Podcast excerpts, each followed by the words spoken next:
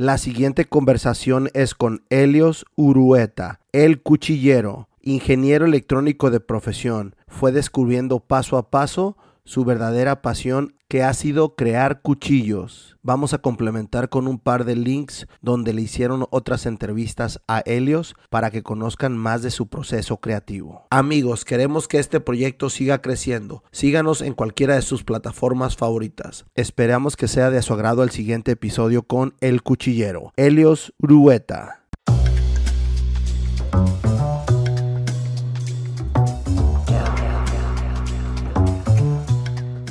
Elio, pues muchas gracias por aceptar la invitación. ¿Cómo estás? Cheers. Muchas gracias, Conan. Fíjate que no, no me acordaba y Cristian ya, Cristian Castro me había hablado de ti, güey. sí. Uy, Cristian Castro, no te pases. Amigo de la primaria, secundaria, prepa, universidad, toda la escuela estuvimos juntos. Hasta ayer o antier dije, ay, cabrón, a ver, espérate, ¿cómo conozco, de dónde conozco a Helios, güey? Porque obviamente te conocí ya acá en el Kitchen Project. Pero eh, Cristian ya me había, ya me había hablado. Ya me había dicho también, oye, me contó un compa de un podcast. Y ah, pero pues platicamos de vez en cuando de cada lo que era que me cuenta, ¿no? Y mira nomás. Hice un podcast con él, fue uno de los primeros y ya me tocó en pandemias, es que estuvo medio... Lo voy a tener que invitar otra vez. Otra vez de nuevo, ¿no? Sí, Por lo de revista Entre Líneas y eso. Pues traía la revista, es maestro, entonces, y a él lo conocí acá en el pasaje, y te acuerdas de, él fue uno de los, de los pioneros que empezó a hacer streaming y, y empezó así con esta onda de, hasta cierto punto tipo podcast, entrevistas. Sí, previo, ajá, sí, sí, cierto. También pues que siempre le ha gustado el periodismo, pues, y, y es, es, muy sociable, pues muy cotorreo. Simón, Simón. Sí, buen amigo. No, es de mis más viejos amigos, yo creo que, Qué chingón. que sostengo, pues, ¿no? O sea, que todavía nos vemos frecuentemente, bien, bien suave, la verdad. Él y su familia, neta. Su hijo es el que anda haciendo videos también, ¿no? Que anda ahí preparándose. Sí, igualito que él, ¿no? Está, bien, está, bien, curado cuando tu hijo está igualito a ti, güey. Pues a veces, ¿no? bueno, sí, sí, a veces no se parecen en nada. Sí, ándale, exacto, exacto. Sí, buena onda. La verdad, este, me, ha, tocado ir con él a su escuela, a su secundaria.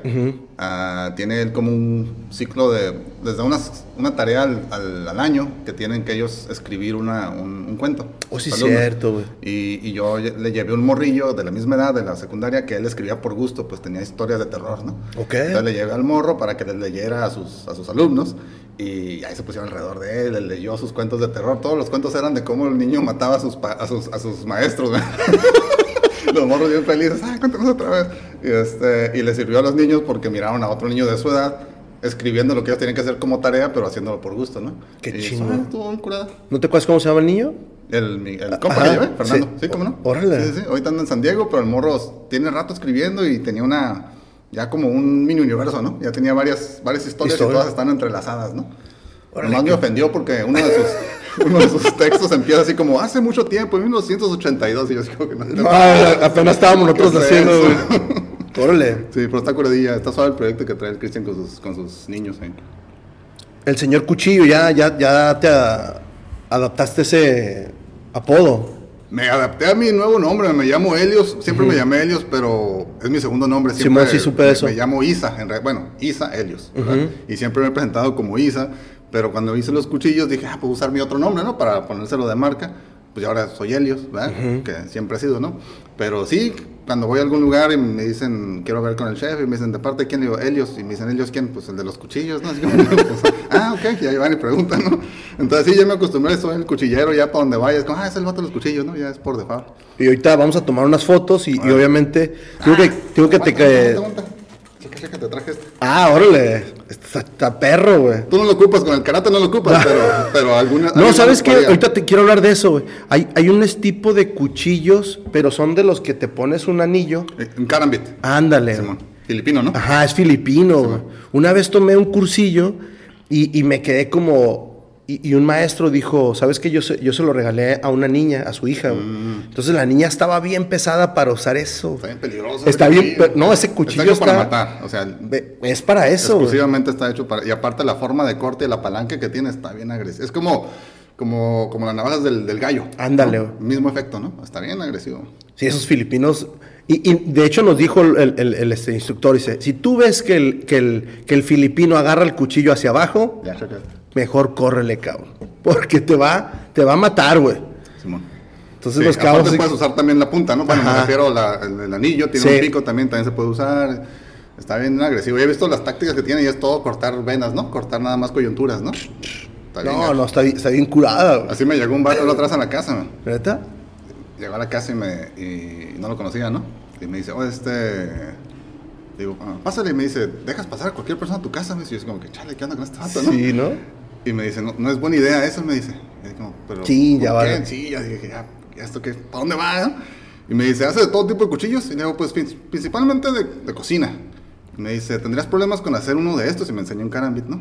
Le digo, no, está sencillo. Le digo, no, no habría ningún problema. Me dice, no, dice, tendrías problemas morales con hacerlo. Ah, cabrón. Dice, porque sería para otro tipo de cortes, me dice. No, le digo, ¿sabes qué? La neta es que por eso me, me prefiero los de cocina, digo, no, o sea, ese es mi mercado. Ah, ok, no, está bien, y ahí. Ahí quedó. No, sí me, me quedé y dije, le, le tengo que preguntar a Helios de que si hace ese tipo de cuchillos. Y hay otros, porque mm, ellos usan el arniz y un cuchillo también. Ok. ¿El arniz qué es? El arniz es el, el- el bastón. Ok, sí, Ajá, sí, entonces visto, usan ese tipo de armas. De hecho, el próximo julio voy a Las Vegas, güey. Ok. Y hay una competencia de cuchillo, pero le ponen foam. Es un cuchillo de foam. Ah. Y haz de cuenta que lo pintan. Y Oh, y te marca. Ajá, y te pones una camiseta blanca, güey. Entonces, es a ver quién hace el mejor, el mejor striking. Sí. Y ya te, cuando termina la competencia, te das cuenta dónde te manchó, güey. Entonces, dependiendo dónde manchaste, Los puntos ahí. es- es- son los puntos, ¿Qué tan güey. muerto estás? Sí, güey, está- se pone bien interesante esas luchas, Órale, güey. órale. Porque puedes meter mano y golpear, güey. Entonces está... Y también usan el bastón, las dos Sí, cosas. la las dos cosas. Traes una máscara de, de- de un estilo Como de esgrima, sí, Ajá, estilo. como de esgrima. Entonces está bien interesante, güey. Qué loco, ¿eh? Platícanos porque yo, yo investigo bastante y sobre todo que tú tienes muchas cosas ahí en, la- en las redes. Voy a hacer referencia a una entrevista que te hizo el muchacho este de mm, Puro Choro, el podcast. Oh, Simón, Simón, vecino. Está, eh, eh. está bien curado. Ah, es tu vecino también. Buena onda. onda, se sí. Ubico más al, al topo, al, al otro ho- host. Simón. Pero a él, a él casi no lo. De hecho, lo he visto dos, tres veces. Trabajaba también, creo que hacía podcast con, con los las personas que te digo que, que estaba grabando antes. Ok, ok, ok. Simón. Está Sí, muy sí, curada la entrevista que te hizo. Es que es bien bueno el vato, bien y todo, bien curado. ¿Cómo, ¿Cómo empiezas tú? Más bien, yo quiero saber cómo empieza lo de ingeniería, güey. Ah, ok. Pues ahí como que no había vuelta atrás, porque haz de cuenta que fui a la, en la- estoy en la UABC, ¿no? Ajá. Estoy en la UABC y cuando hice mi examen, yo ya iba para ingeniería en electrónica, bueno, ingeniería en computación, pero cuando hago el, el- el psicopedagógico, me dicen, me orillaron, me dijeron, oye, aquí como que sale que estás más orientado hacia, hacia filosofía o artes plásticas, me dicen, ¿no?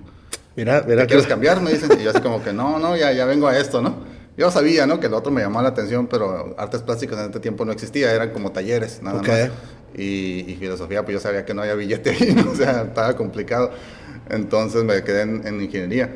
Pero, pero en realidad tomé ingeniería porque pues se me facilitaban las matemáticas y porque andaba buscando algo donde no tuviera que convivir con gente, ¿no? Decía, aquí Ok. voy a, de aquí voy directo con las máquinas, ¿no? Me van a pagar por arreglar máquinas o por hacer programas o por cualquier cosa y no voy a tener que convivir con personas, ¿no? Y Sí, nos gusta a veces aislarnos, güey. Pues así es la facultad, ¿no? Todo puro desubicado social en la facultad de ingeniería, ¿no? Este, entonces, pues caí a gusto, ahí no hubo mucho reto. Ya en el trabajo fue otro rollo, porque pues tuve que convivir con personas. Convivir ¿no? con personas. Sí, sí, sí. Pero eso fue yo creo que la intención. el- el- sin querer queriendo andaba buscando algo donde tuviera que molar con mis fortalezas, digamos, y no tener que, que ejercer mis debilidades, ¿no? Que era la, la cuestión social, ¿no? Ok.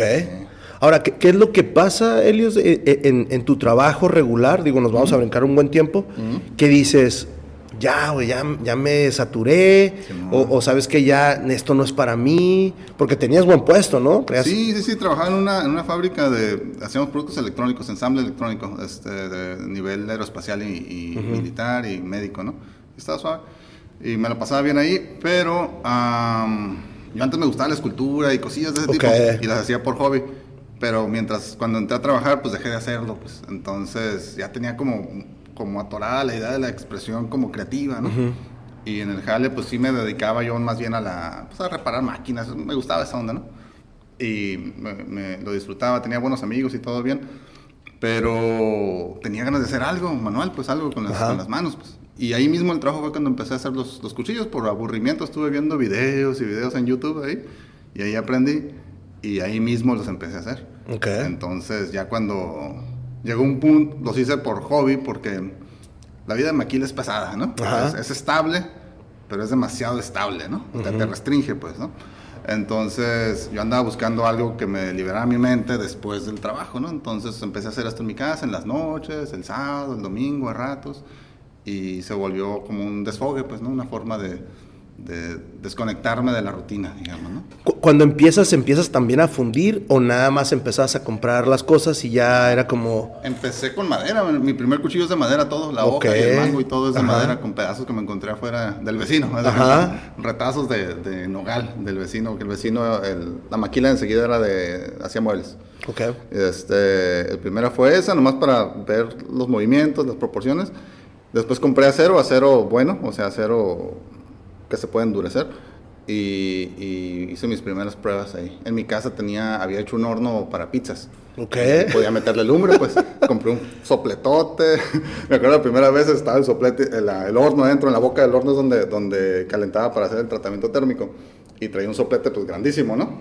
Y y yo le avisaba a mi esposa, eh, voy a, voy a templar. ¿no? Es que está peligroso. Es un ruidajo, man, y aparte inestable. Yo con una mano con una pinza y la otra mano en el soplete, y todo así, sacaba la pinza y el soplete así volando, un rollo, ¿no? Y mi esposa estaba atrás de mí con una manguera, ¿no? Así como, como cuidando. Con el extintor, güey, casi. No, ni extintor tenía. Pero era la pura botana, pues, este, entonces no tenía, no estaba bien equipado, pues, estaba, todo era casero, todo era la cura de, de hacer algo, ¿no? De la, la, cosquillita, de hacer algo fuera de lo, de lo tradicional, digamos. Y sí, empezó haciendo, usando acero, digamos, adecuado para cuchillos. Y, pero con el tiempo ya me compré mi yunque, hice una fragua, pues ya, de verdad. ¿El este, yunque fue el primero que compraste, el grandote? O, no, sí, el grandote se cuenta que de suerte uh, lo encontraron en Sinaloa. Un pariente se lo encontró tirado en, la casa de un vecino. Y me avisa, me dice, encontré uno, está bien grande. Y yo así como, ¿qué tan grande? Pon la mano o el pie ahí cerquita para ver la proporción. Y ya miré, y digo, ¿como cuánto pesa? Pues no sé, pero pesa más que un saco de cemento, me dice. Dije, no, pues ya se armó, ¿no? Me dice, pero está bien caro, me dice. Y así como, a ver, ¿cuánto, no? quieren 1500 por él. Yo, dame la tarjeta. No, de volar. Sí, en ese estaba, en ese tiempo la libra estaba como a 8 dólares, la libra de, de yunque. Y el ese es de 150 libras. Más el envío, no, me ahorré como más de mil dólares fácil ahí en Augusto. Aparte es un yunque muy viejito. Eh, la marca dejó de fabricarse en 1905. Entonces, pues mínimo es de 1905. Sí, no, vi, porque vi que compraste uno nuevo. Ajá. Sí, sí, sí. Y vi, el unboxing que hiciste, pero veo que cuando está el, que dices eh, que nos estás platicando ahorita y dije, güey, ese lo, heredaste o algo así, pero mira lo que me dices. No, tirado, no sé, pobrecito, el, dueño original. Sí. Ahí alguien lo tiró abajo de una bugambilia y de ahí lo sacaron, ¿no? Y el otro más chiquito que compré es una cochinadita muy bonito pero lo compramos para un evento de, que vamos a tener en, en el Valle de Guadalupe, que va a ser un evento de parrillas, pero unos amigos cuchilleros de Sonora y de Baja California van a venir y vamos a hacer un, show en el vamos, ¿En vivo? ajá, sí, vamos a hacer cuchillos en vivo y venta, ¿no? Entonces, para eso quería uno pequeñito que lo pudiera uno cargar y, sin, sin, ningún problema. Sí, pues está más ligerito, ese sí se puede, ¿no? ¿Cómo empiezas a armarte? Obviamente ahorita nos platicas del, del yunque, pero eh, armas tú tu propio horno, empiezas a ver tus proporciones de gas, todo eso, como es lo pues que más me interesa. Pues estudié esa onda, bueno, no esa onda, pero estudié ingeniería y me fascinan los procesos. Entonces me puedo durar horas viendo videos de algo que nunca voy a hacer, ¿no? Pero así como, ocupo esto, esto, esto, esto, así todo el proceso, aunque no lo haga, ¿verdad?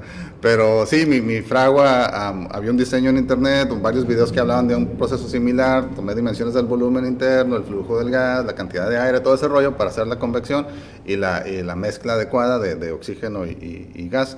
Y pues hice mi propia fragua y quedó bien machina, ¿verdad? Sí, este, sí. Jala suave, estable, se puede controlar la, la temperatura 2-3 y, este, y aparte ahora ya está contenida, ya, ya está en un lugar donde no se va a salir la lumbre, ya puedo usar mis dos manos, mi esposa ya no tiene que estar con la manguera ahí lista, ¿no? O sea, está más relax de hecho, atrás voy a estar poniendo el video donde, donde, donde haces todo lo fundido y todo, que te está ayudando un amigo tuyo, un vecino. Simón, Simón, Simón. Está bien perro, güey. Sí, está curado, está suave porque hay, hay, mucha gente que quiere hacer cuchillos, hay mucha raza que dice, oh, siempre quise, no, pues cállate, ¿no? Pues pégale, o sea, no pasa nada, ¿no? no pega y hacemos algo, ¿no? No pasa nada. ¿Tú, tuviste alguna referencia, Helios? O sea, tú, tú, obviamente e, en muchas entrevistas has explicado que, que lo aprendiste de YouTube, sí. pero no dijiste, oye, a ver, déjame ir con un herrero, déjame ir con alguien que... No Ok.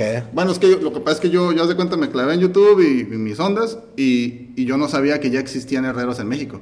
Y de hecho no hay nadie en Tijuana. Ajá. El más cercano está en Mexicali. Creo que, me creo que comentas, ajá. Ajá, entonces, pues, y los conocí mucho tiempo después. Entonces yo, yo por mucho tiempo yo creí que era el único en México, porque yo miraba que esa tendencia venía de Estados Unidos para acá, yo estoy en la frontera, pues dije, ah, me llegó primero a mí, ¿no? Se me ocurrió primero. Resulta que hay un montón de generaciones de cuchilleros en el sur con un equipo bien suave y mucha Ok. tradición. Solo que pues, yo no los conocía, entonces yo me, yo me puse Helios, el cuchillero, como si yo fuera el, el único. El ¿no? único, el- el cuchillero. embajador acá. Ah, nada, un montón de raza hay. Ok. Este, nomás que están pues, en todo México, ¿verdad? Y ahora ya conozco a varios, un ambiente curado, son buena onda y, y ya, ya tengo contacto con algunos de ellos, ¿no? Pero en su tiempo no hubo mucho...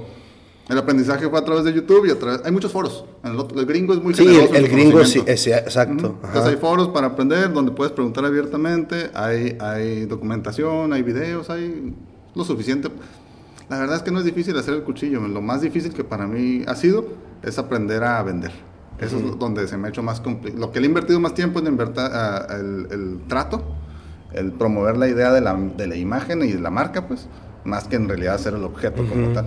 Entonces ahí está más complicado, la verdad. Ahora, una, una vez que ya empiezas a hacer tu- tus cuchillos, ¿por qué o, o cómo, qué tendencia empiezas a ver? Dices, a ver, este, me gusta este cuchillo, pero a lo mejor no se va a vender. ¿O cómo, Ah, cómo tú empezaste a decir, a ver? Sí me ha pasado muchas veces, ¿eh? Ajá. porque yo tengo mis ideas y de repente Ajá. no, no, chocan con pues, el mundo real. no eh, como eh, "Ay, exacto, no es que a es". mí me gusta este tipo de cheve, por ejemplo, y no se vende, güey. Pues no. No, esta no la venderías en Sinaloa. No, no. Porque, pues, ¿Cuántos va a tomar? ¿Dos? Y ya. Y el Si calor acaso sigue. una, güey. Entonces, pues no, no, no se adapta.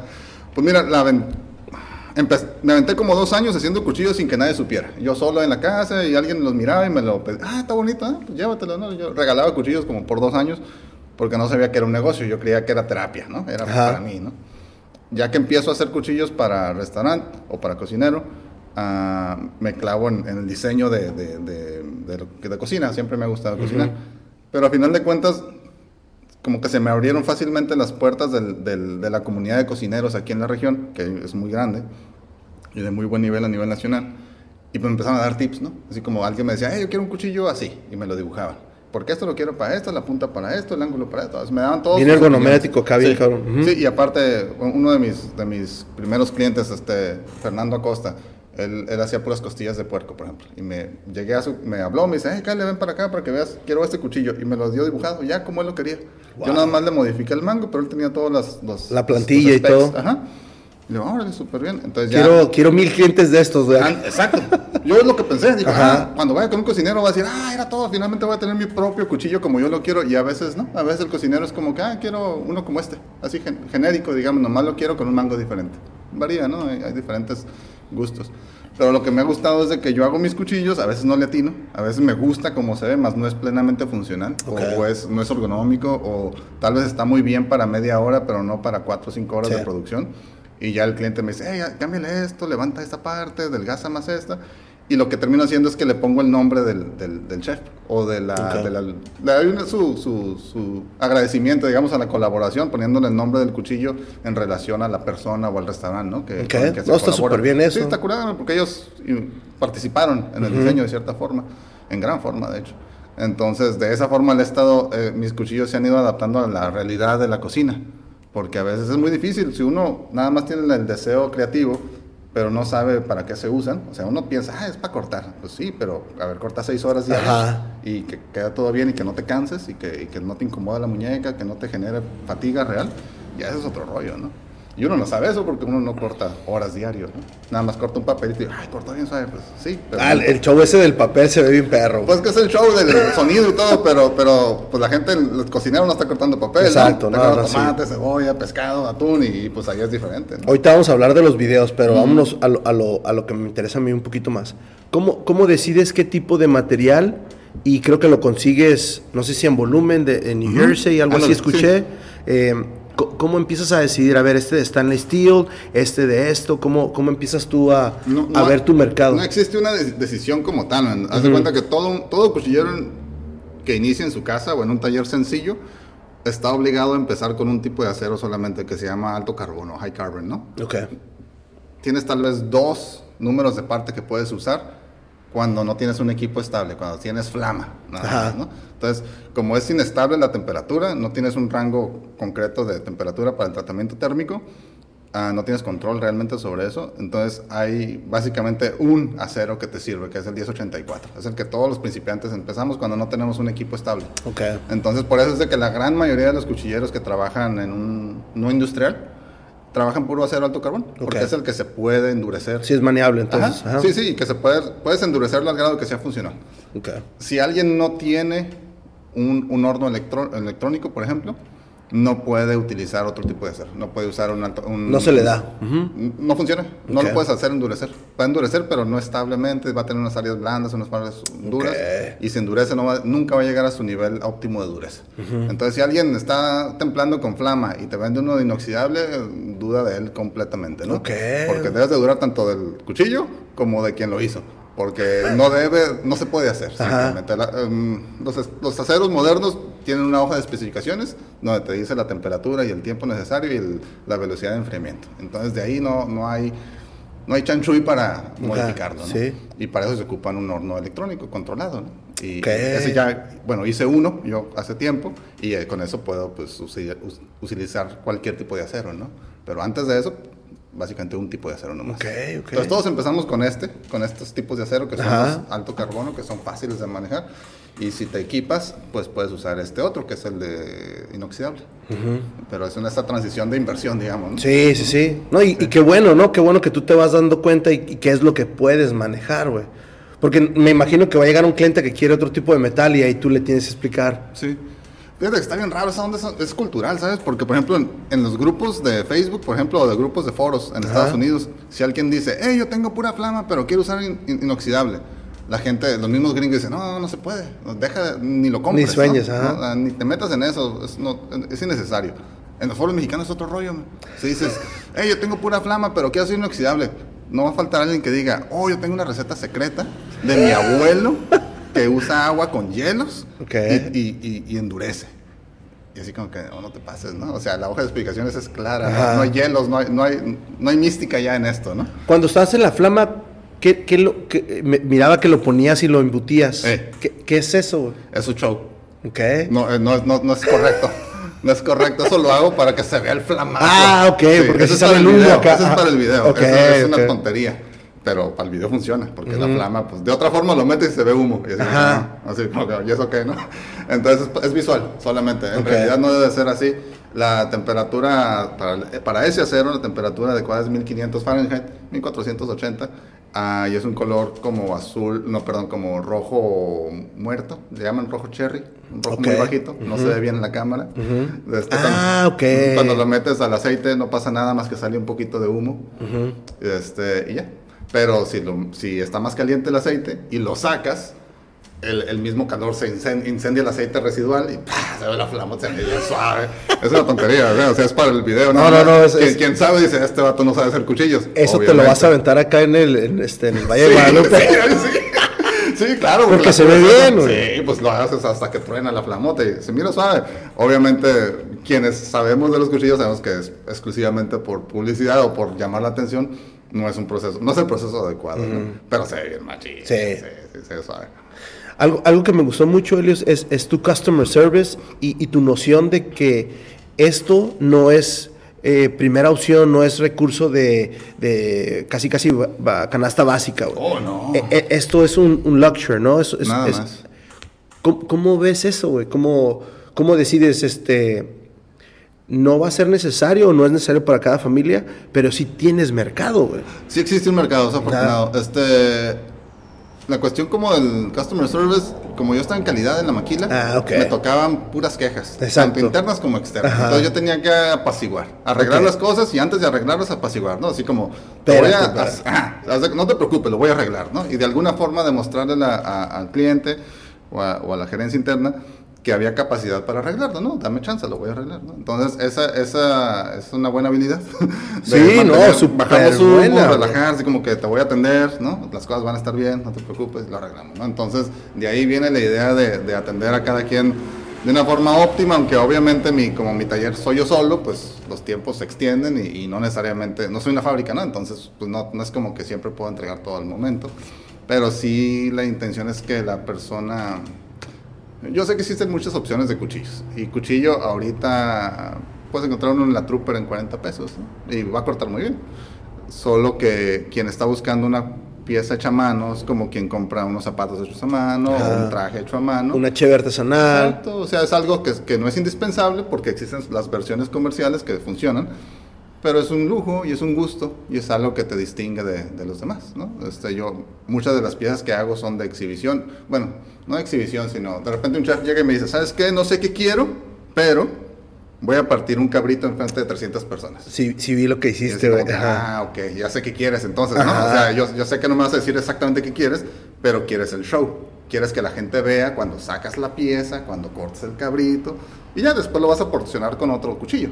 Pero, pero el momento es importante, ¿no? Y la foto. Exacto. Entonces hago piezas que a veces no son tan funcionales como para usarlas todo el día, pero son funcionales para ese momento, ¿no? Porque lo vas a desenfundar de la espalda. No, el, video que subiste del- de cuando sacas la mochila, güey. Es, haz de cuenta, es una tontería, man. es una mochila, con todo y la mochila, esa pieza pesaba 5 kilos. man. Ok. Entonces, sacar la pieza, me la llevé a Mexicali a un evento y andaba yo todo el día con ella para que la gente lo viera. Y me preguntaban, ¿para qué es? Pues para que lo veas, ¿no? O sea, lo sacaban Ajá. como, ¿para qué, qué puedes cortar? Pues nada, es para que lo veas, ¿no? Y agárralo y, ¡oh, bien suave, ¿no? Ya lo agarraron y se dan cuenta para qué es, ¿no? Es para exhibirse, ¿no?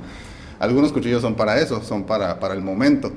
Estoy haciendo uno para un super restaurante aquí en Tijuana. Ok. Y es para el, el jefe de meseros, es el que va y presenta el corte en la, en la mesa y lo corta, lo porciona para el cliente, ¿verdad?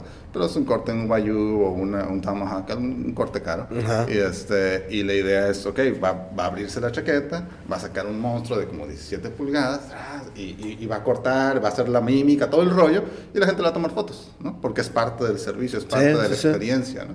Entonces, no, no es lo mismo hacer ese movimiento y todo el rollo con un cuchillo de la Smart Final, ¿no? Tiene otro efecto, ¿verdad? Claro. Las fotos no salen igual, ¿no? Ajá. Entonces, todo contribuye a la experiencia, pues, ¿verdad? Más no es indispensable, porque se puede cortar con otra cosa. Sí, sí, sí. Pero le has sabido tú manejar a tu cliente, decirle, hey, este, mira, esto es lo que tengo, esto es lo que yo manejo esto. Afortunadamente la ciudad tiene un nivel muy alto culinario, la, la- la ciudad y la región. O sea, esa es la fortuna, ¿no? Si yo estuviera en otra ciudad de México o Sí, un lugar sí. más pequeño, donde la, la industria no estuviera tan desarrollada, pues no habría a quién venderle. De esa forma tendría que ser para afuera. Y aquí localmente sí hay, sí hay proyectos que le invierten mucho a, a la experiencia. He hecho cuchillos también que son para, para la mesa, para que te Ajá. el comensal. Pues, sí, sí vi, sí vi que... Sí. ¿Cómo, ¿Cómo llega un cliente y te dice, oye, este, yo no quiero esto, Ajá. yo quiero algo más, pues más para el comensal? ¿Cómo? Es- eso se me ha complicado esa parte porque para mí ha sido sencillo acceder al chef, Ajá. que es el que me compra directamente su cuchillo, Ajá. pero no ha sido sencillo porque no conozco acceder al empresario, al restaurantero, que es el que me compraría los cuchillos para todo el, com- el comedor. ¿no? Y además son muchos, ¿no? Ah, son más, ¿no? No, no sé, 30, 50, 60, lo que sea, ¿no? Generalmente lo que hacen es que en ese tipo de restaurantes pues están los cubiertos ya en la mesa, pero cuando se compra el platillo, Se pues llega y se llega con el cuchillo especial. ¿no? Ajá. Es Sí, es como cuando vas a comprar un corte de carne o algo así. Exacto, Ajá. te traen una pieza diferente.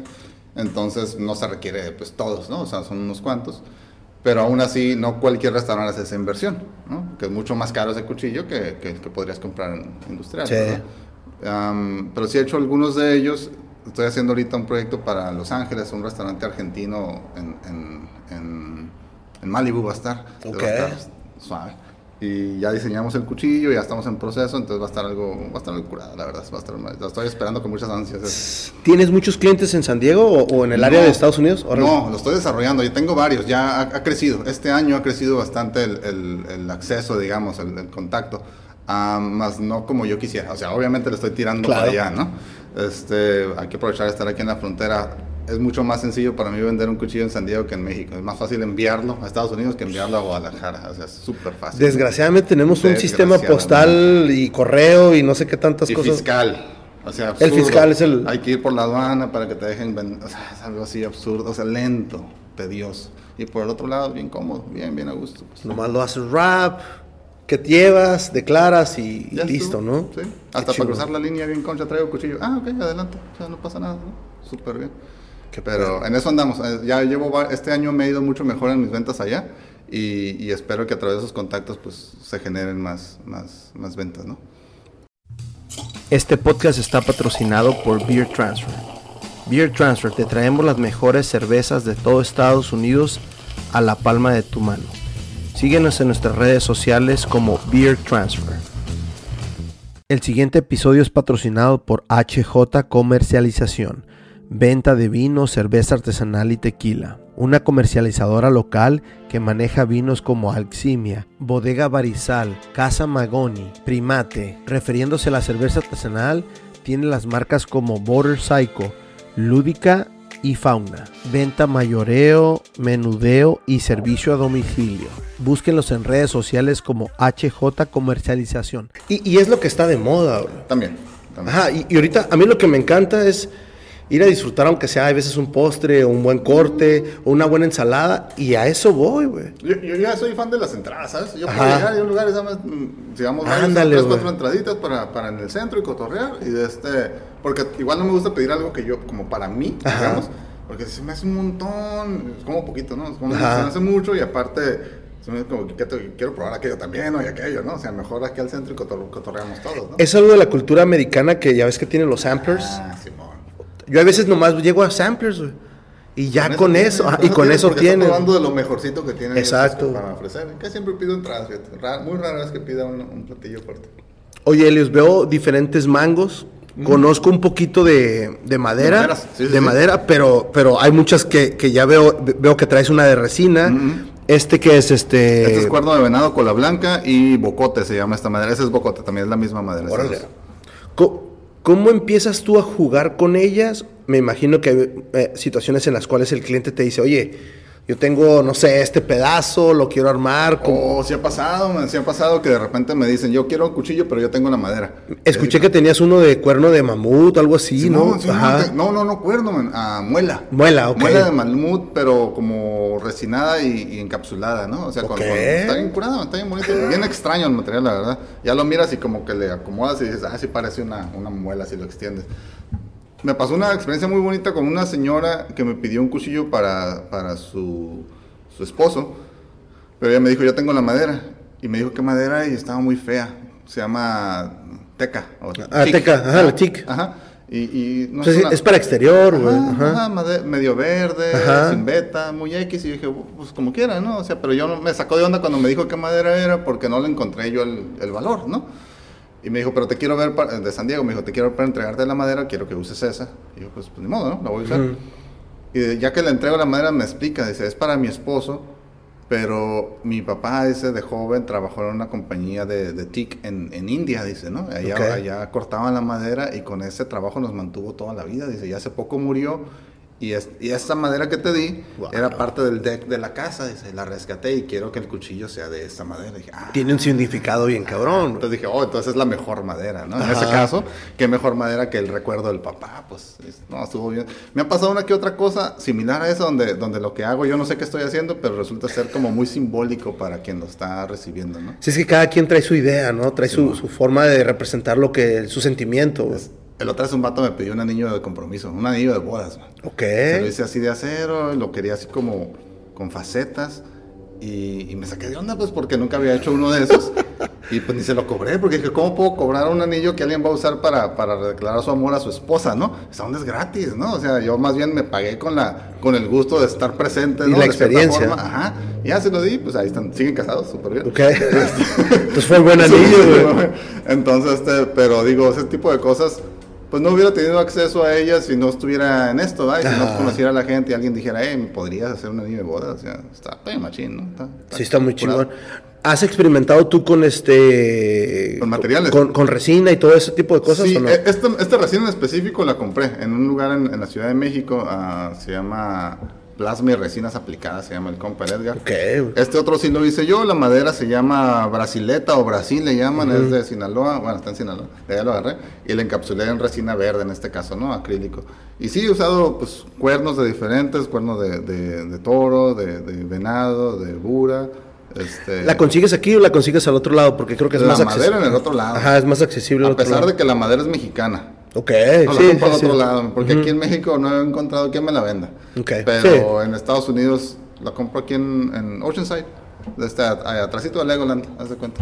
Ahí tienen variedad de, de maderas mexicanas, ¿no? Porque así se llama Tropical Exotic Woods of Latin America. Ah, llama. sí lo he visto, el No, website pues ese. Sí, sí, son de ahí. ¿no? Entonces, este, está muy bien, tiene buen servicio. ¿Tienes algún problema con que llegues y hey, sabes que nada más ocupo dos board foods o tres board foods? Mm, ¿O no, no, te la han hecho de todos? No, no, no, para nada. Este, eh, por lo menos ahí tienen una, una, selección amplia, ¿no? De, ya sea en tabla o en bloque.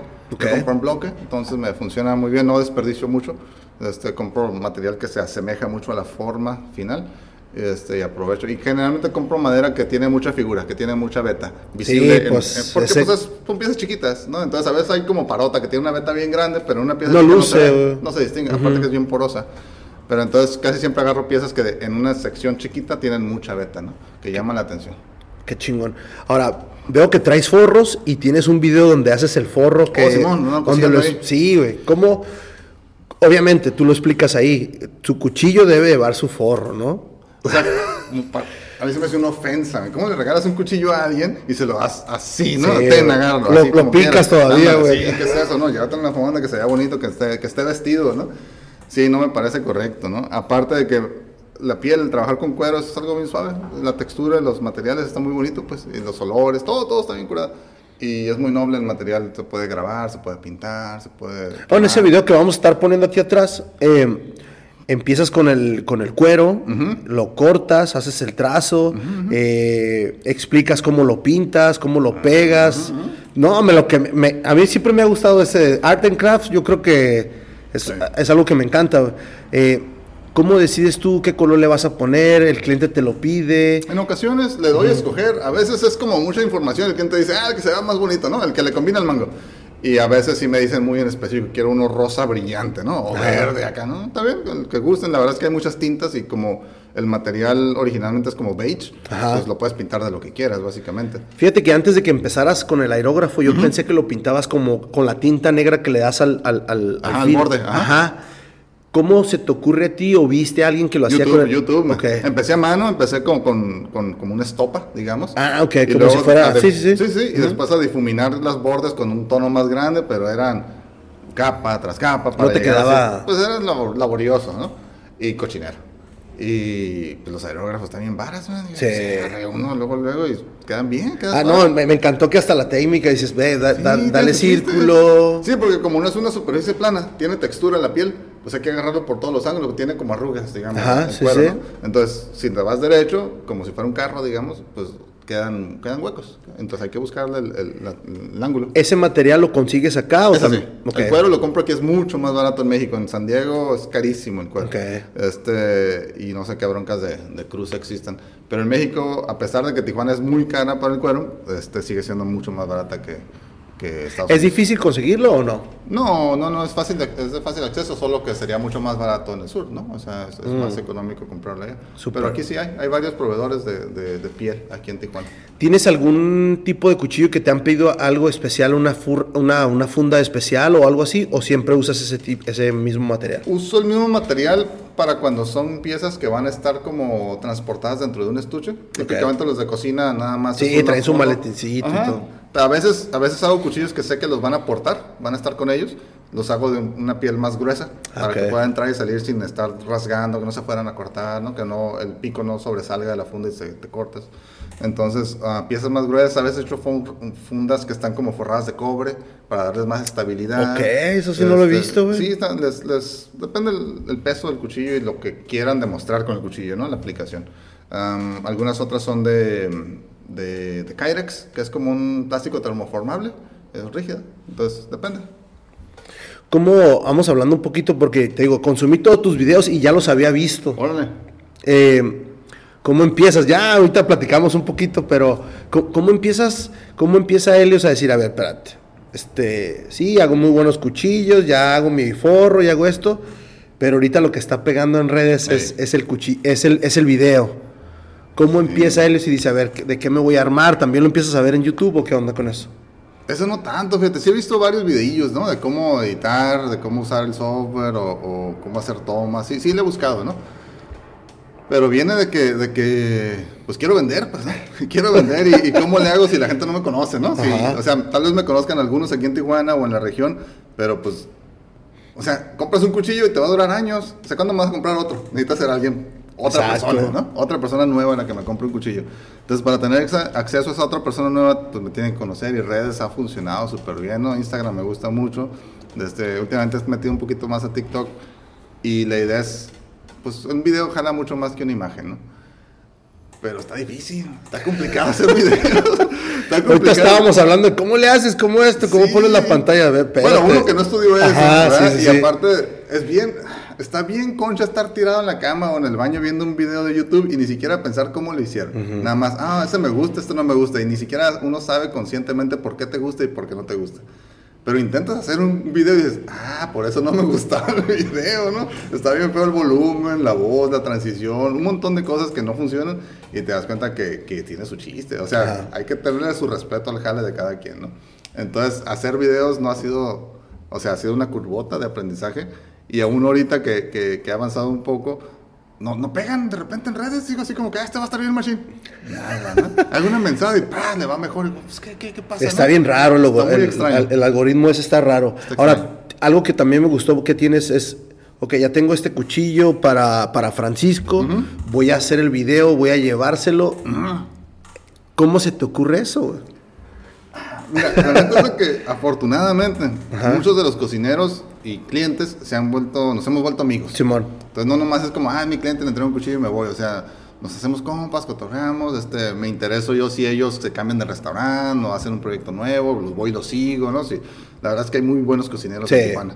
Entonces siempre los ando cazando. En cuanto sé que se están yendo, en cuanto veo que algo anda raro en el jale, les hablo, hey, ¿qué onda? ¿Estás a cambiar, Simón? Ah, ¿para dónde vas? No, pues voy a hacer esto, voy a trabajar con este, voy a hacer un proyecto nuevo, me voy a salir de la ciudad, lo que sea, ahí voy atrás de ellos, ¿no? Porque yo veo que muchos de los cocineros son en realidad artistas, pues. Y lo que hacen son, son obras fugaces, muy fugaces, ¿no?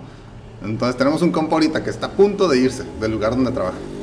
Y yo sé que a donde se va a ir va a ser otra cosa, no va a ser el mismo menú. Ok. Y yo sé que cuando él se vaya, el que, el que está en su lugar no va a hacer ese menú. Ok. Entonces le dije a mi esposa, el próximo lunes vamos. Digo, porque este, ese menú ya no va a existir, digo, ¿no? Entonces tenemos que disfrutarlo ahorita. Entonces, esos cocineros que están haciendo su arte en todas partes, a mí se me hace importante que la gente los conozca, porque son joyitas, pues a veces son joyitas escondidas. A veces no están en el restaurante famoso y de luces y de producción, a veces están en lugares pequeños. Y aún así tienen una calidad muy grande, ¿no? Cuidan sus productos, cuidan sus, sus proveedores y que tienen una técnica muy buena, pues. Entonces, pues yo los ando cazando, ¿no? Entonces, cuando voy me gusta, pues, ayudar de alguna forma, ¿no? Con publicidad o con, pues, una atención, ¿no? Y si pega, pues súper bien. Si no, pues a lo mejor nomás queda en el buen gesto, en el buen intento, ¿no? De quedar bien, ¿no? Aunque tal vez tenga 100 vistas nomás, ¿no? Pero, pero sí me gusta el hecho de tratar de conectar, pues. Casi siempre he estado, tengo amigos en cocina, tengo amigos como tú en producción, tengo amigos en, en áreas de publicidad y, y procuro juntar raza, pues, porque hay talento que se debe de conocer simplemente, ¿no? Yo te conozco por Kitchen Project. ah, Bueno, ahí nos conocimos. ¿Cómo los conoces tú a ellos? ¿Cómo, cómo llegas tú a ellos? Ah, la Lucía, la Lucía, Ajá, la Lucha. Un saludo para, para Lucía, Sí, para, para Vipo. para la Vipo. Ah, pues ahí también te Ahí vi. fue, ahí fue. Este, para Castro, para Ana, para el señor Parrilla. Parrilla para Lalo, sí, sí, sí. Haz de cuenta que yo estoy en la casa y de repente alguien me escribe, hey, se acaban de cortar con tu cuchillo en vivo. Y digo, ¿qué onda? Me meto en la Vipo, Ok. ¿verdad? en un episodio de la Vipo donde está el, el Charbel, el Bold Arab, él lleva mi cuchillo y le- se lo presta a la Vipo para que empiece a cortar cilantro. Y ahí está la, la- la- bueno, la Lucía, La Lucía. "Ah, da, da, corte, y de repente se ve que se agarra la mano así y se sale de la toma, ¿no? Somebody's bleeding acá. Y yo así que me meto, miro el video y digo, ah, sí se cortó. Y le escribo ahí, no las conocía yo a ellos, ¿no? Ok. Y le escri- pero conocía al del cuchillo, al, al- al Charbel. Y le escribo a quien se haya cortado, le digo, ¿sabes qué, Leo? Te acabas de ganar un cuchillo, ¿no? Nomás por cortarte en vivo, ¿no? Y, este, y les llevo el cuchillo y nos hicimos amigos. Y empecé a ir a vari- les empecé a llevar cocineros, ¿verdad? Porque pues es una buena plataforma. Y, y colaboraba con ellos ahí llevándoles personas nomás visitando, ¿no? De metiche ahí, probando buena comida. Y, así Y estábamos en, pa- en plena pandemia y hay que salir de perdido. Había que salir algo, ¿no? En ese tiempo era importante andar cotorreando. Entonces, a través de esa cortada de la Lucía, de este, fue cuando los conocí. Gracias, Lucía, acá. sí. Y así, pues, coincidimos aquí con Josué después y, y se, se- sí, así. Puro accidente nada más. ¿E- ¿Ese proyecto tú ya lo conocías, el de Josué, el de, el de Kitchen Project? ¿O- Al Josué lo estoy cazando desde hace años, antes de que coincidiéramos ahí, Ajá. yo sabía cómo se movía entre los chefs y decía, este vato va a ser como el acceso, ¿no? Es el- a, a sí. la alcurnia, ¿no? Del de los chefs, porque pues ya son muy buenas fotos que tomaba, Sí, ¿no? sí, sí. Y en muy buenos eventos, pero nunca tenía como oportunidad de, de topármelo, ¿no? O sea, de topármelo en un ambiente de compas. Siempre lo llegaba a ver en exhibiciones y como que, ay, Sí, no puedes- no puedes llegar ahí. Ah, no, no. Entonces hasta que me, me lo presentaron ya, ya planeado, digamos, o sea, y este, ya estuvo suave, ¿no? Hicimos compas, siempre la- he am, admirado su trabajo Sí, está y bien la cabrón. forma en la que se acomodó dentro del medio, ¿verdad? De la, de la industria y, y- y, pues buen compa, ¿no? Qué chingón, qué chingón. Platicas una historia de que cuando tú empiezas tu negocio, dices, ahí está Culinary Arts, voy a ir a otra escuela, voy a ir a esto, y pues no es lo que tú te esperabas. No. ¿Cómo, cómo empiezas a darle ese, esa vuelta y empiezas a ver que, que los estudiantes no van a consumir, pero alguien más puede consumir? güey? Estuvo por redes, haz de cuenta que fui a las escuelas, según yo a vender, y- no se dio, pero hice amigos, ¿no? Hice amigos entre... Contactos entre- y- Sí, con el Mike, que estaba tomando fotos ese día, después ya este, tuve oportunidad de conocer a otras personas que organizaban los eventos, más no vendí nada, no vendí ningún cuchillo a los, a los, a los estudiantes, ¿no? Ah, pero como subí, etiqueté que andaba ahí y todo eso, Ah, los egresados que ya tenían sus restaurantes decían, ah, en mi escuela, que no sé qué, y por, así como accedí a ellos de cierta forma, ¿no? Entonces es- he regresado a esas escuelas a empezar a dar el servicio de grabado, como de poner su nombre a sus cuchillos personalizados. Los personalizas bien Sí. cabrón. güey. No, y luego ese lo hago ahí en, en la misma escuela con, con un buril el- eléctrico y este, lo hago gratis para cotorrear, ¿no? Para hacer contactos y para subir fotos de que ando ahí y hacer amistad. Este, la verdad es que con, con Javier González de, de Culinary es súper buena onda, me ha abierto muchas puertas. Entonces, tal vez en ese momento no se genera la venta, pero, pero es acceso al mercado, es acceso al, al medio, ¿no? A la industria. Entonces, eso ha ayudado mucho. Hablaste hace, hace ratito de- del Valle de Guadalupe. ¿Cómo, ¿Cómo empiezas a irte para allá? ¿Ya tenías algunos contactos de aquí? ¿O dices, ¿sabes qué? Voy a ir a buscar, voy a ir a hacer merchandise o... No, este, los cocineros son nómadas y Ok. brincan de lado a lado. Entonces, haz de cuenta que si yo tenía un cliente aquí, al rato ya estaba en el valle y me hablaba, hey, estoy en cocina y le enseñé tu cuchillo y otros vatos quieren y así, ¿no? Entonces, de repente ya yo iba directo a vender, pues no, no iba como a tocar puertas. Este, la verdad es que estuve como cegado a la importancia del valle por mucho tiempo. Ok. Porque yo estaba aquí cerca, y pues iba de vez en cuando y vendía y comía y me la pasaba bien. Pero yo no me daba cuenta del nivel tan alto que tenía el valle a nivel nacional. Y empecé a etiquetar, ando en el valle, aunque pues está aquí el valle, ¿no? Pero a nivel nacional es como que, ay, anda en el valle. Ajá. ¿no? Todo el mundo quería venir a cocinar al valle, pues. Entonces, los cocineros de Cancún, de Oaxaca, así como que, oh, estás en el valle, así como que sí, está aquí en corto, ¿no? pero, pero, Eh, pero ellos no saben. Claro, claro, Ajá. o el efecto no era el mismo, o sea, para mí era como que, ah, vine al valle, ¿no? A saludar a mis compas, pero resulta que para ellos es como que, órale, están en el valle, ¿no? Entonces, este, am, fue simplemente porque mis amigos se movieron para allá a chambear y, y de repente hubo un contacto y me hablaron y entonces fui llevé piezas y ya se vendieron, ¿no? Entonces, ha sido muy, como muy orgánico.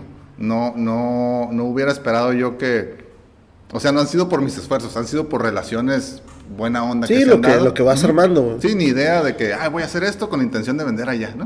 O sea, amistades se han movido de lugar, me han, me han promovido y de repente alguien me pide algo de otro lugar y, y ya, ¿no? Así, y a, a gusto. Se, se escucha mucho de los restaurantes de Ciudad de México, ahorita lo mencionaste en Cancún, otras partes de, de- de, pues, de México. ¿Te han llegado a pedir, oye, Helios, Oh, sí. este, qué onda Sí. con eso? Platícanos. México, existen varias listas de los mejores restaurantes, Ajá, ¿no? sí, sí. Está la de los 120, ¿no? Esta, la, la de culinaria mexicana, ¿no? Que es la, la grande, digamos, o en volumen. Ah, de los 120 restaurantes, alrededor de 70 están en la Ciudad de México. Y el resto repartidos en, en poquitos estados. Sí. ¿no? Baja California figura en una alta cantidad de, de restaurantes para el estado que somos. Que estamos en muy buen nivel como estado. Yo creo que somos tal vez el dos ¿Segundo? o el 3. Ajá. Ajá, sí, tal vez el segundo. Es, eh, entonces, súper bien. Pero la mata está en la Ciudad de México, el, la Sí, pues, influencia. ¿no? Entonces, sí, afortunadamente. De hecho, justo la semana pasada acabo de enviar un paquete de ocho cuchillos a Puyol. ¿verdad? ¿Verdad? Pues, exacto, así como feliz, ¿no?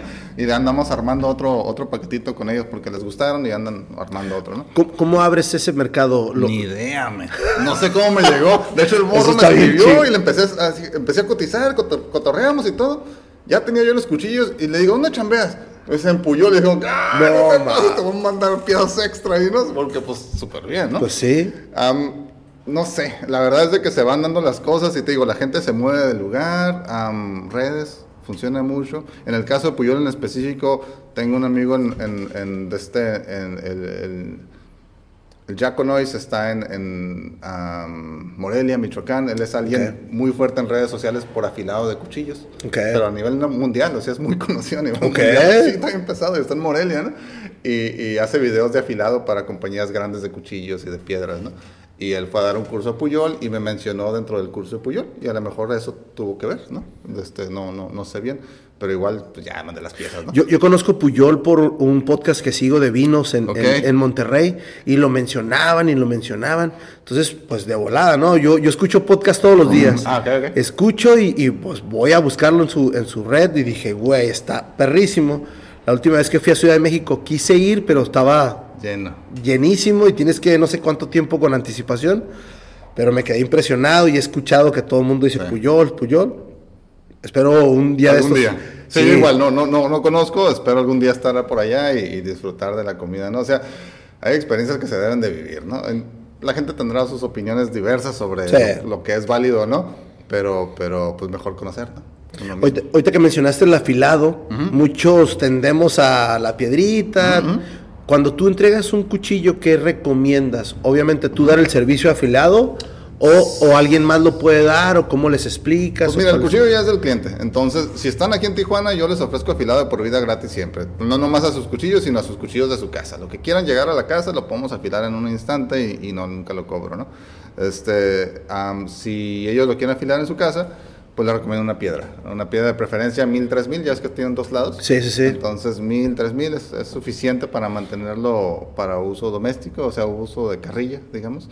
Ah, pero la verdad es que es difícil afilar a mano. O sea, primero tienes que comprar una buena piedra, porque si te compras la de 80 pesos de la Trooper, no va a no. jalar. Pero ah, te vas a frustrar nomás. Entonces hay que meterle una buena piedra y pues ya es como trabajo extra, ¿no? Es como que, ah, aparte tengo que gastar y aprender, ¿no? Así como que, "Mm, mejor te lo llevo, ¿no? Entonces, ah, pero hay raza, sí hay muchos chefs que la verdad es que están, son fans de los cuchillos y fans de las piedras y le meten un montón de feria a eso, ¿no? Es, todo el mundo encontramos diferentes formas de terapia, ¿no? Y, y- ¿verdad? O sea, Sí, sí, sí. Todos andamos tripeados por algún lado y hay terapias para todo. Y hay gente que, que se obsesiona por eso y, es buenísima, ¿no? Por, por pura práctica personal, ¿no? Qué chingón. Sí, neta que sí. También haciendo referencia a Baja Yumi, te hizo una, una, este, una entrevista. ¿Cómo, te lo topas a él o, cómo lo conoces a el de Baja? mm, ¡Oh! El, el, el- Adrián. Ajá. El Adrián, sí, sí, el gallito. Ajá. Sí, sí, el Baja Cali Food. Baja Cali Food. ¿Quién sabe, man? A Porque través te de conocía- compas. Ajá. Porque, ah, ya, ya. Hice una colaboración con él para el Día del Padre, man. Regalaron Ok. un cuchillo. Ok. Y, y me ayudó él a promoverlo en sus redes. O sea, se, se regaló a través de su red, pues a través de Instagram. ¿Cómo, cómo te fue o cómo les fue a los dos ahí con eso? Súper bien, man. En ese momento fue hace, hace un tiempecito, en ese momento fue su post que más, que más vistas agarró, que más colaboración agarró. Y a mí me fue muy bien porque... porque Pues te conocieron y... Sí, pues él traía un montón de raza, man. Él, bueno, no sé ahorita, pero en ese tiempo traía como 25 mil, 30 mil. Este, ahorita a lo mejor andan en unos 50. Sí, yo creo que sí. Sí, si no es que más. Dejó de hacer sus podcasts, ¿no? Sí, le bajó.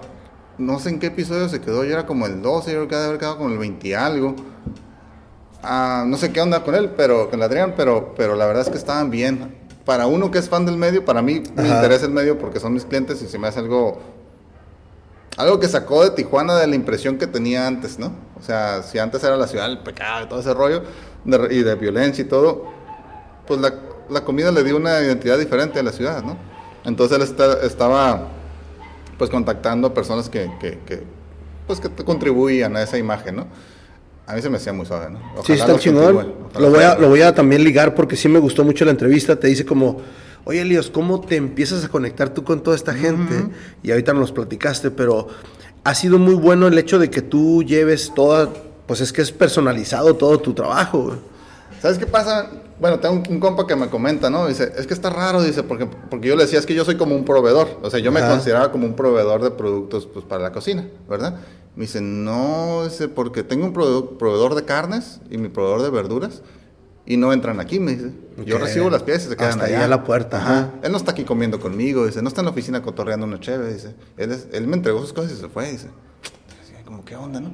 Y luego me Ay, dijo, cabrón, sí es "Estuvo cierto, raro, ajá. bien raro. Y le digo, pero entonces, ¿por qué? Le digo, o sea, que, ¿por qué el cuchillo tiene una diferencia, apreciación que, que la verdura, ¿no? O que, o que un corte de carne.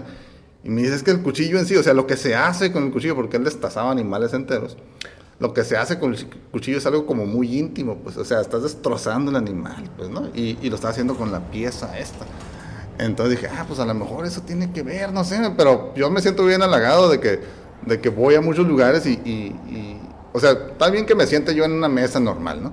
Pero a mí, para mí sentarme en la cocina, o sea, comer en la cocina, sí, es como- o probar algo que no existe en el menú. Ajá, dice, ah, eso- está esta prueba, cala esto, me dice. Y ahí en la cocina con ellos, uh, para mí es como, es el mejor trato posible, porque quien está pagando no está en la cocina, quien está pagando está sentado ahí en la atmósfera del lugar, súper bien, ¿no?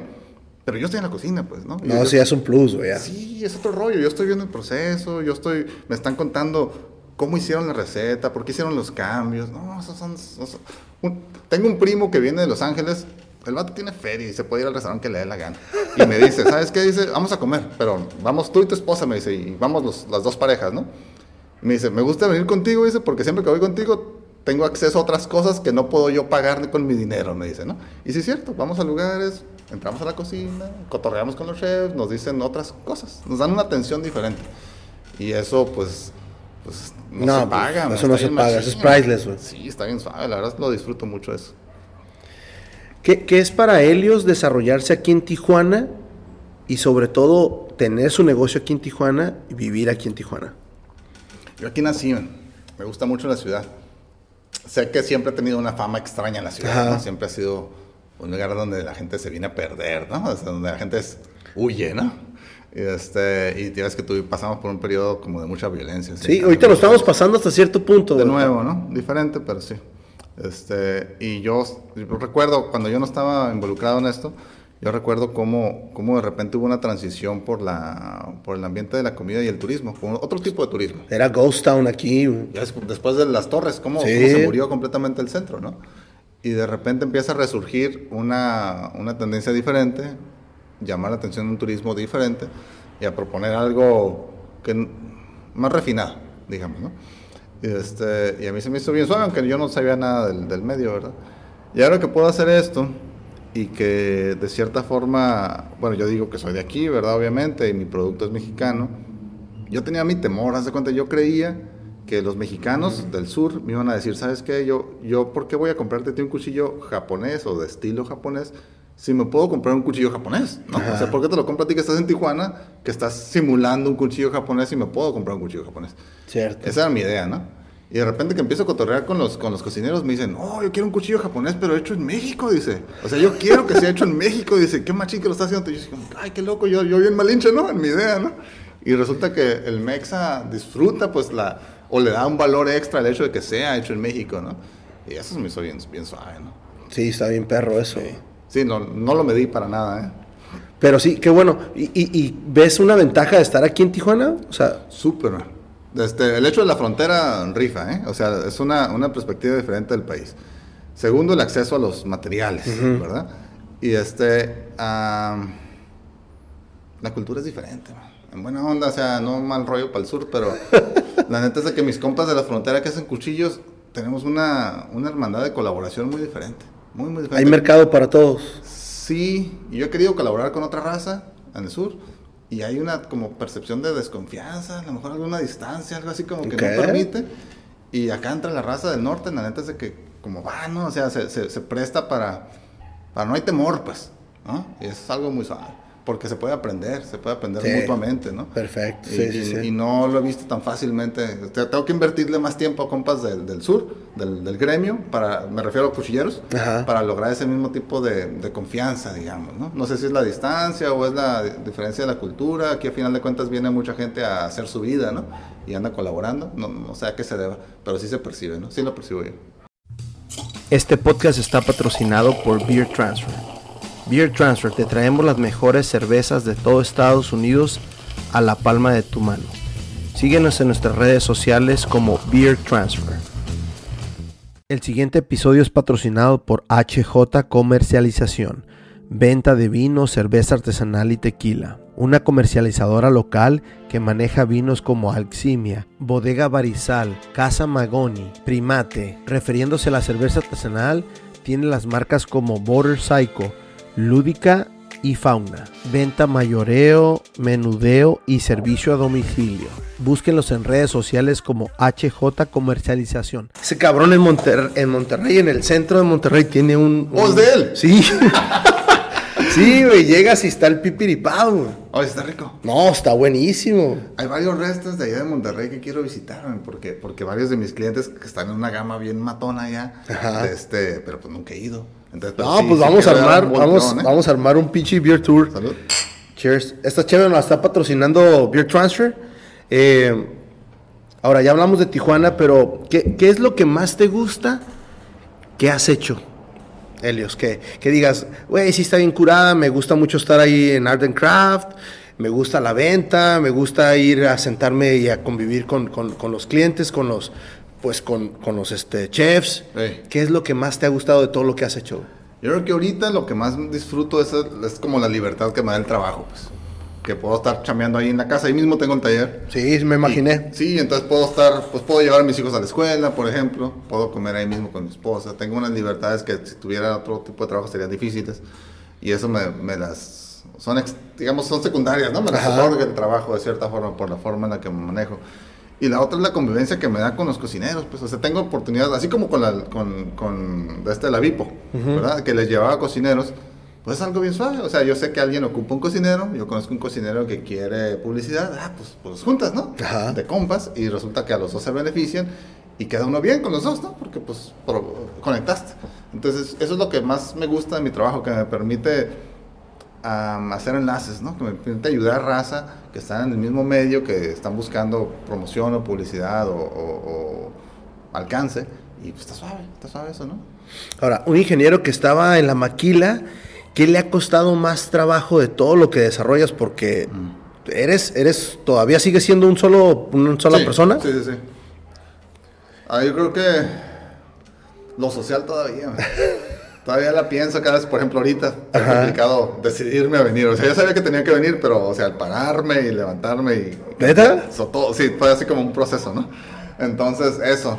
Ah, hay gente a la que yo, bueno, observo mucho la raza, ¿no? Pero hay gente a la que yo observo que me, que se me hace sorprendente la forma en la que se comporta. Sí, ¿no? que se expresa y todo. la Sí, onda. o como, como, como domina un cuarto cuando entra. Sí, ¿no? está bien Hay cabrón hacer así, eso, Hay uno que güey. otro, man, hay uno que otro así. Yo digo, ok, ok, hay que ver que hace bien, ¿no? Y copiarle lo que se le puede copiar.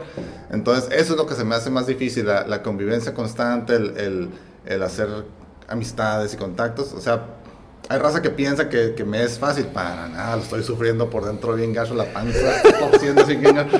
Hay raza que dice, ah, pues que se te hace bien natural. Nel, Nel, está ensayado. Sí te cuesta, te cuesta. Mucho, no, no me gusta.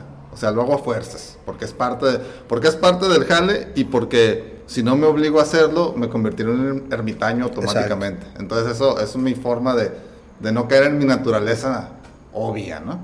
Este, entonces es, es, es por disfrutar el momento, por vender cuchillos, pero por, por perder el futuro de soledad, ¿no? De, amargura, de, de- de estar aislado acá, ¿no? Porque es lo que se me da naturalito, ¿no? Estar solito, uy, se me da fácil, ¿no? No, y sobre todo que en, el episodio donde, donde está de puro choro, este, empiezan a ver y dicen, no, yo, yo me lo clavo ahí en unos videos. Y es que teniendo todo a la mano en el celular, güey. Es, es bien, es bien engañosa esa onda. Sí, te, te- te vas aislando, ¿no? Sí, completamente. Y uno pues dice, ah, le doy like a esa persona, ya nos vimos, ¿no? O sea, ya, ya le di like, ya me dio like, ya, ya, ya está bien, ¿no? Así, sí, es una, es una ilusión bien fea, porque uno siente que sabe de cosas, uno siente que está informado, uno siente que está conectado, pero en realidad sigue estando ahí en el baño sentado, moviendo el teléfono nada más, ¿no?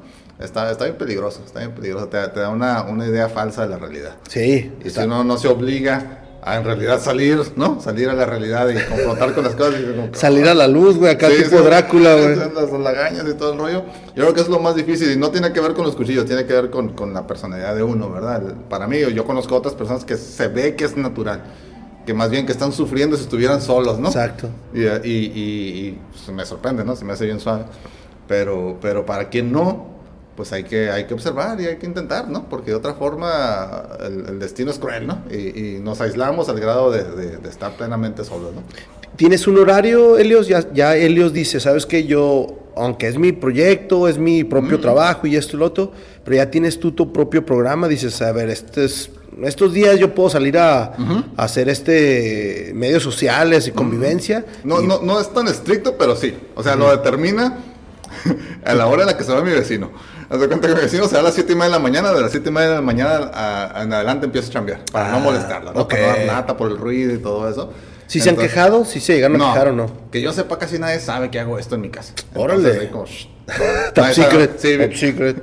Voy en Altamira. Eh, este, entonces, procuro no molestar. ¿Verdad? Para no. No, que, que, chingón, ajá. Entonces, en cuanto no están, empiezo a chambear. Que es temprano, siete y media, súper bien. Voy, llevo a mi hija a la escuela, regreso y yo me echo un cafecito y en esto se va el vecino y empezamos, ¿no? Este, ah, entonces le dedico unas 3, 4 horas, como, otro ratito, y luego ya en las tardes cuando normalmente voy, en, entrego una pieza, este, voy como, porque es bueno ir y entregar la pieza, tomar fotillos y todo eso. Entonces me sirve para, para mi, mi mis responsabilidades sociales. Sí, no es para... que al final de cuentas es marketing. Sí, es parte de, es parte de. La gente dice que es puro comer, pero no, no, es, no, es marketing también. Este, Digo, qué buen sacrificio, cabrón. No, no, no, me quejo para nada, ¿no? Pero, pero también es jale. O sea, tienes sí. Pero sí, es, es, lo distribuyo libremente, ¿no? O sea, sí me doy mis días y que de repente si hay algo que hacer, pues lo hacemos, ¿no? O sea, vamos a una parte con la familia o algo. O sea, no, no me... No está tan estricto, digamos, ¿no? Pero cuando hay que chambear, chambeo y cuando se puede disfrutar, pues disfrutamos, ¿no? Qué chingón, qué chingón. ¿Qué, le dice Helios a la gente nueva que hace rato lo mencionaste, estábamos afuera de, cámara, que dice, ¿sabes qué? A mí me gusta hacer cuchillos. O, o, a la persona que ya hace cuchillos, ¿qué le podría decir Helios de todo lo que ha aprendido? Y que dice, a ver, espérate, este, hay muchísimas cosas que no hemos hecho. Fíjate, fuera de los cuchillos, o sea, el hecho de alguien salirse del caminito calado. Ahorita estamos catorrando eso, El caminito de escuela, trabajo, vida, ¿no? que está pues de cierta forma seguro, tradicional. Y ya salirse como a emprender algo, lo que cada quien quiera, ¿no? Lo que gusten. Yo, yo por lo menos lo que he visto es de que se tienen que juntar tres cosas para que medio funcione y todavía hay riesgos, ¿no? Pero primero algo que para lo cual seas bueno, o sea, objetivamente bueno, ¿sí? Verdaderamente bueno, que, que otras personas digan, ah, es bueno para hacer eso, no, no, nomás uno cree que es bueno. La otra es algo que te guste plenamente, que quieras disfrutar, porque si vas a emprender y tienes un jale normal y aparte vas a emprender a fuerza, pues ocupas algo que te sostenga mientras es cansado, pues. Entonces, algo que, que tú quieras hacer por tu propio gusto. Tienes que meterle las horas extras. Y eso es tan doloroso. Ajá. Y para aguantar ese dolor tiene que ser algo que, que tú disfrutes mucho. Pero tiene que ser algo que tenga un. que, que funcione, ¿no? Que, que, en realidad sea un efecto, ¿no? Y la tercera es que se pueda vender, pues. Que a alguien le interese eso, pues. Y ya si se juntan esas tres cosas de suerte, porque no siempre funcionan, porque a veces uno le gusta algo en lo que uno no es bueno y es una tragedia bien grave, ¿no? O uno, pues tal vez es, bueno en algo, pero a nadie le interesa, ¿verdad? Entonces, si esas tres cosas se juntan, ya la armaste. Hay, hay, hay inicio, ¿no? Hay, hay posibilidad, ¿verdad? en mi caso es algo que es manual, o sea, que yo tengo que hacer. No es como que, ay, voy a buscar cuchillos que alguien haga para yo venderlos. A mí lo que yo quiero es hacerlos, ¿verdad? Exacto. Entonces, pues por ese lado, pues siempre me ha gustado las actividades manuales y, disfrutaba el hacerlos, no el venderlos, gustaba el hacerlos. Entonces sí se tienen que juntar varias cositas para que pareciera que podría ser posible. ¿no? Y en mi caso, como nunca fue una intención de negocios, fue como un Fue mucho mejor, güey. Sí, porque nunca creí que, o sea, duré mucho tiempo intentando hacerlos y no me quedaban suaves, pero era una satisfacción personal. Entonces, como nadie me decía, ay, tan feos, porque no los estaba ofreciendo, pues nunca me agüitaba. Yo seguía haciéndolos porque nomás quería distraerme de mi trabajo, ¿no? De la rutina. Entonces, en ese sentido funcionó bien. Yo no considero que fui como muy emprendedor, porque tenía mi trabajo, tenía mi vida estable y simplemente esto se convirtió de un hobby a algo que podía hacer funcional, ¿no? Nunca me arriesgué tanto, tanto, ¿no? Este, y pues no es sencillo arriesgarte, la verdad, ya con familia y con responsabilidades. está, está un poquito complicado, ¿no? Sí, no, no está nada seguro, ¿no? Y hay que mantener, hay que seguir comiendo, ¿no? Es la principal responsabilidad, seguir. La tripa es lo que manda, ¿no? Claro que sí. Helios, para ir cerrando este, este episodio, ¿algo más que quieras dejar? Este, vamos a poner tus, tus redes. Voy a, a saturar de videos acá atrás en la, en la pantalla. Eh, están muy buenos, güey. Están, la verdad que desde antes los consumía, pero dije, a ver, espérame, déjame ver, porque tienes video para todo. Mm. De hecho, ahorita acabas de subir último, duraste un ratito sin, sin subir videos, pero acabas de subir uno que fuiste a Yandro, ¿no? Ándale, ándale, sí, sí, sí, fui a visitar a alguien. Subí uno donde yo hacía un trago. Ah, sí, Bien- cierto. bien, pues bien X, un trago muy sencillo. y de repente alguien me mandó, hey, andamos buscando mixólogo, ¿no quieres? Y yo digo que no te pases, ¿no? Estoy haciendo un trago en mi patio. Disfru- disfruto mis traguitos, güey, pero no soy Entonces eso. voy a ir con un vato pro, pues para que vean que es un jale de verdad, ¿no? Y no me anden ofreciendo jale con mis mensadas, ¿no? Yo quise hacer reservación en Yandro y se ponen medios especiales para eso, ¿no? Pues mira, tienen sus momentos en los que están llenos Ajá. y hay días en los que hay espacio. Ok. Entonces yo, yo fui ese día y de suerte estaba sencillo. Entonces ¿Te dicen algo por grabar o, o no? No, no, no, pues publicidad es gratis para Ah, todos, bueno, ¿no? sí es cierto, Super cierto. felicidad. De suerte yo ese día que llegué, no sabía, estaban grabándole un video al, al Sí, al sí, vi que lo- ajá. Entonces, pues yo, pues, yo aproveché, ¿no? Pero no, no, no, no hay ningún problema. El lugar está muy bonito. La, la barra está súper bien. El, el- el Miguel está bien pesado. Entonces, vale la pena visitar, la verdad. Hay, hay tal vez tres speakeasies en Tijuana. Entonces, pues vale la pena conocer los tres, ¿no? Qué chingón, güey.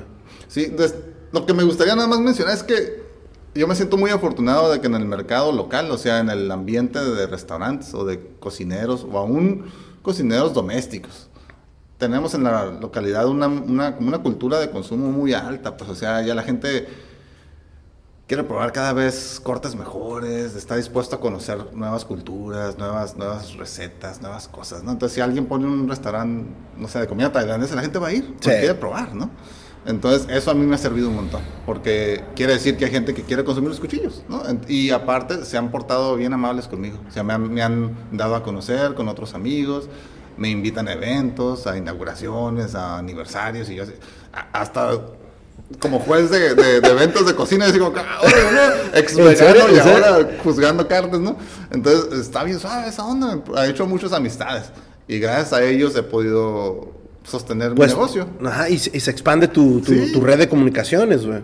Y en esencia, en esencia, como en mi familia. O sea, la verdad es de que lo termina siendo en alimento para mí y mi familia. Sí. Entonces, ¿de qué forma uno puede agradecer eso? Pues el gusto de que otras personas contribuyan a que, a que yo y mi familia sigamos vigentes, ¿no? Y, y tengamos planes y estemos contentos con lo que estamos haciendo. Entonces, es a través de los contactos, a través de la buena fe de otros, a través de la publicidad no pagada, ¿no? El hecho de que te re- recomienden de que uno tiene acceso a más oportunidades. Eso, eso no se paga, Sí, ¿no? no, Más que no. con amistad y, y buenos gestos y pues corresponder con cosas similares, ¿no? Porque es algo bien suave, ¿no? Qué chingón. Eh, ¿Cuándo tienes el evento? ¿Ya tienes fecha del evento de, Sí. de- de Valle de Guadalupe? Sí, es el Wine and Grill Fest en, en el Valle de Guadalupe, en Villa de Lisiaga, el 5 de agosto. Ok. Vamos a estar cuatro, cuatro herreros. Como equipo nos llamamos El Valiente, el Valiente Forging Club. Ok. Pero Vamos a tener un local, vamos a llevar una fragua, dos yunques, un montón de martillos. Vamos a estar haciendo show de forja, terminando cuchillos ahí mismo. Vamos a llevar cuchillos para venta también. Pero el show es, es echar chispas y lumbre y flama y todo el rollo, ¿no? ¿Es Este, la primera vez que haces eso? es la segunda. Ok. Es, la, es la- la primera vez la hicimos en Mexicali el año pasado, estuvo súper bien en un, en un evento ahí en Agrobaja y ahora se va a hacer acá en el Valle y parece que este evento va a estar más grande. Le están tirando a meter 40 equipos de parrilla. Estás Ok. hablando de cada equipo es de, 15 de 10 a 15 personas. Entonces, mínimo 400, 500 personas ¡Wow! concursando, más toda la audiencia que va a ir a consumir. Va a ser un gentío. man. Ahorita que dices agrobaja, me tocó estar en agro, agrohermosillo. Ok. No, Un monstruo. Es otra onda, te tienes que vestir de cowboy y todo el show. y no, Ah, hombre. no Indiana Jones entonces, allá de No, Cabo. allá es de, de, de, de, este, Tejana y, y no, de cowboy, güey. ¿Qué tal? Muy grande el evento. Grandísimo. Eh, sí está Yo, suave. yo me sorprendí, dije, nah, no creo que sea tan. No es para tanto. Baja mucha gente de Arizona, Oh, entonces es un buen lugar para que está vayas suave, para allá. Está güey. suave, hay que ver, ¿eh? Porque este evento que estamos haciendo como el Valiente Forging Club es el, es el, es el único equipo a nivel nacional que se está formado como equipo para exhibición. Ajá. Entonces la intención es esa, promoverlo en, en otras, en otras plazas, en otras regiones que también tengan pues un equipo, bueno, un evento de alimento, básicamente, ¿no? Donde pueda ser afín el de la, la idea de la forja.